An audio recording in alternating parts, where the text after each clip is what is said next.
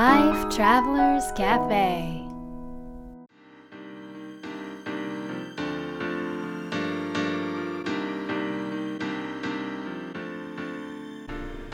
ライフトラベラーズカフェへようこそ松田美弘です。若菜です。世界各国で自分らしいライフスタイルを送っている素敵な方々にインタビューするライフトラベラーズカフェ。このバージョンは僕松田美弘と若菜が日々感じたことなどをお伝えしていきます。質問役はのっちです。はい。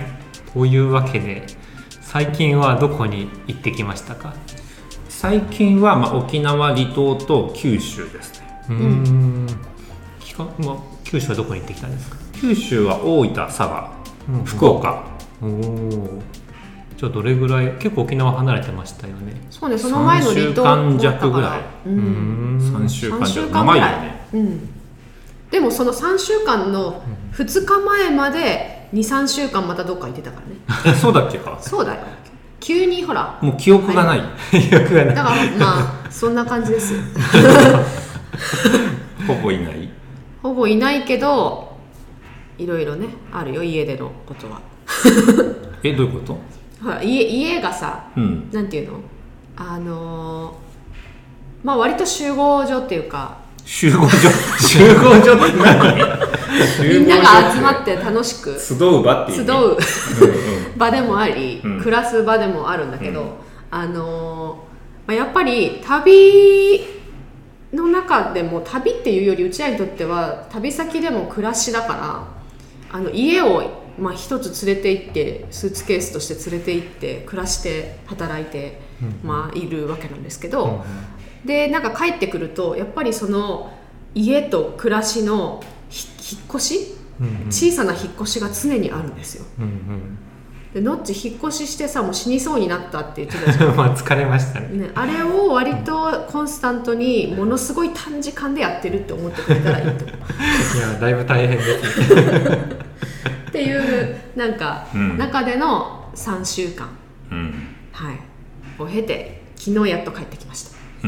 もうどうですか？やっぱ外に出てる感覚と、まあ、我が家に戻ってきた感覚ってやっぱ違うものですか？どう？違いません。若は違うでしょなんか違うで。もう運命の差ぐらい違うでしょいやーなんだろう。場所によるかな。場所によるっていうかなんだろう。くらその時の過ごし方によって結構エネルギー使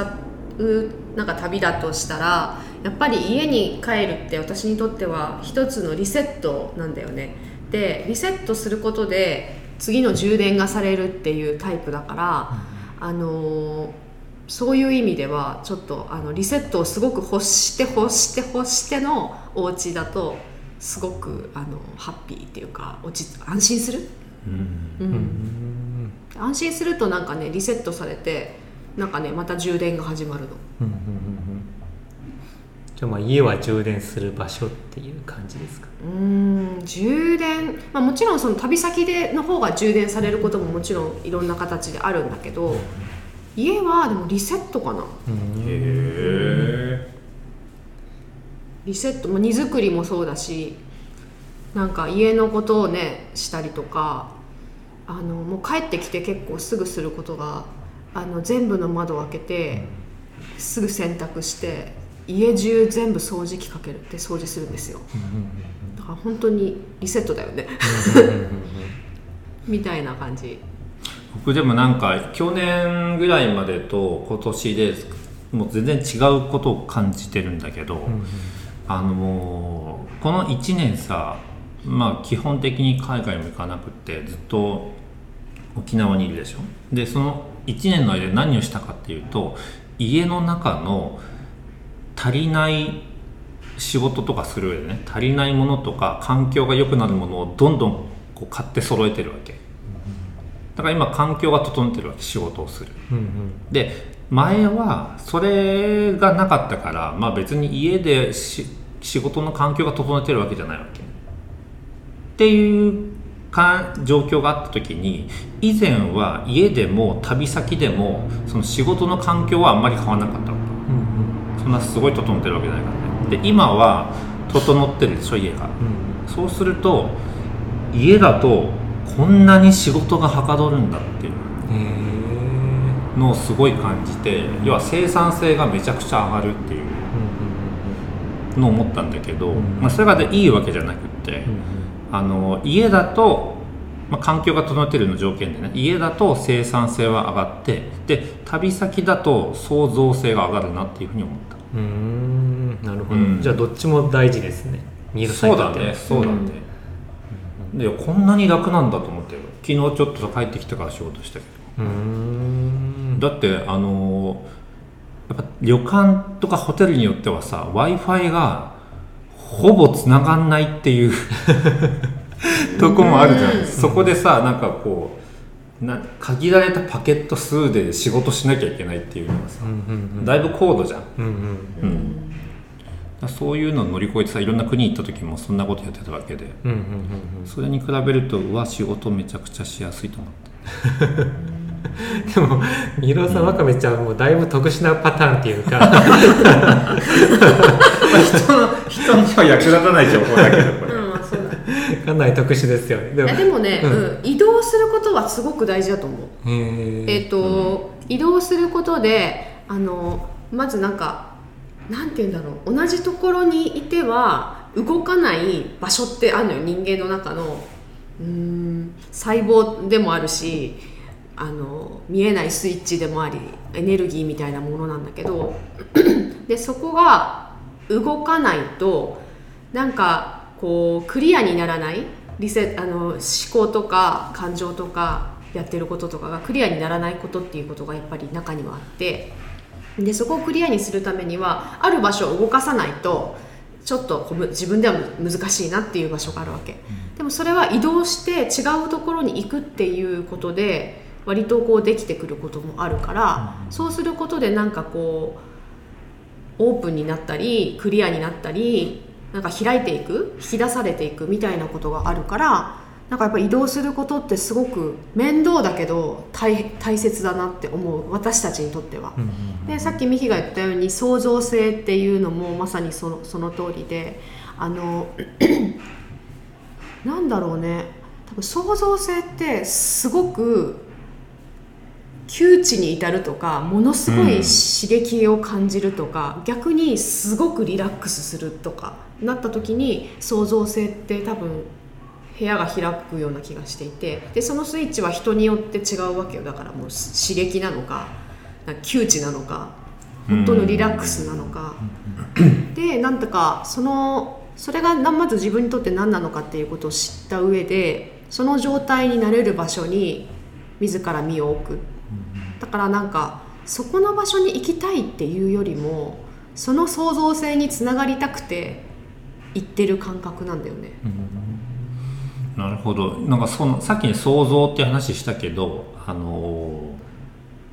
旅先で仕事をすると想像もそうなんだけど創意工夫が必要でほうほう。あの例えばさだからライブ配信するっていう時も家だったら自分の部屋にいてただやればいいけど、まず場所を探さなきゃいけないじゃん。確かに。場所が最適な場所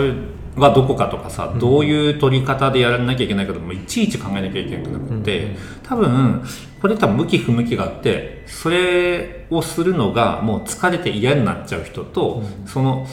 頭を回転させることで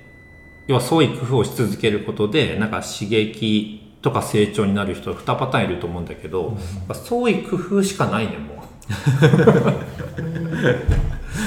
あらゆるものを総動員してなんか仕事をしていかないと、なかなかねちょっと確保はできないからいろんなものが、うんうんだからそういう意味ではなんかだいぶ鍛えられてるなっていう気がすうんなるほどなるほる、ど、うんうんうん、じゃあまあそういうなんていうんですか、まあ、トラブルというか、ううんまくいかないことがあるのを解決していくのが好きみたいな人は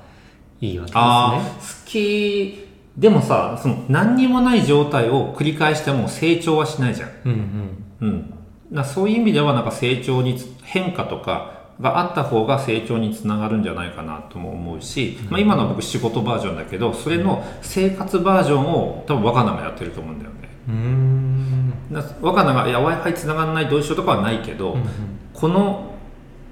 例えばホテルのこの部屋を我が家に変えるにはどういう工夫をすればいいのかっていうのをやってるよねきっと。そうだね。でだからどっちかっていうとその創造性につながるためには私の場合は本当に安心して気を落ち着けられる場所であることが大切でそれはなんかすごく場が整っているとかなんかこうすごく気が軽いとかなんかこうすごくこうクリアであるとかそういう状態なんだよね。でもやっぱり旅してるとあのいつもそういう場所に滞在するとは限らない、うん、でなんかねそうするとねやっぱりすすごくそれがストレスになったり実際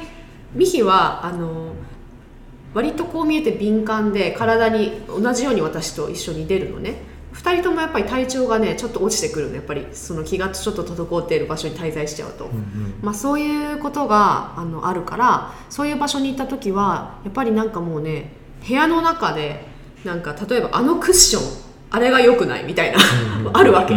あれがなんかちょっと気を重この部屋の気を重くしてるみたいな、で人によったらそこまで感じなくてよくてなんかあそこのあの位置が落ち着かないみたいな、うん、そういうのは絶対にサインだから、あのそのままにしておかない方がよくって、でできるんだったら、まあ、今回はそのクッションが、ね、4つぐらいあったんですよ、動物の毛皮のクッションみたいな、で和室なんだけどね、でそれがなんかどうしてもここなんか良くないなと思って、で違うちょっともうちっちゃい部屋があって荷物置き場みたいな、でそこにちょっと置かせていただいて丁寧に、でドアを閉めて、そしてなんかまあちょっといろんなことをねあの整えてだいぶいい部屋になってねみんなその後友達たちが来て、いや結構やばいかなと思ったけどめっちゃいい部屋だねって言ってくれてたので、多分なんか気は整ったのかなと思うんだけどそういうなんかそこはさなんか直接的に仕事に結びついているかって目に見えないとこなんだけど、なんか全てのその生きる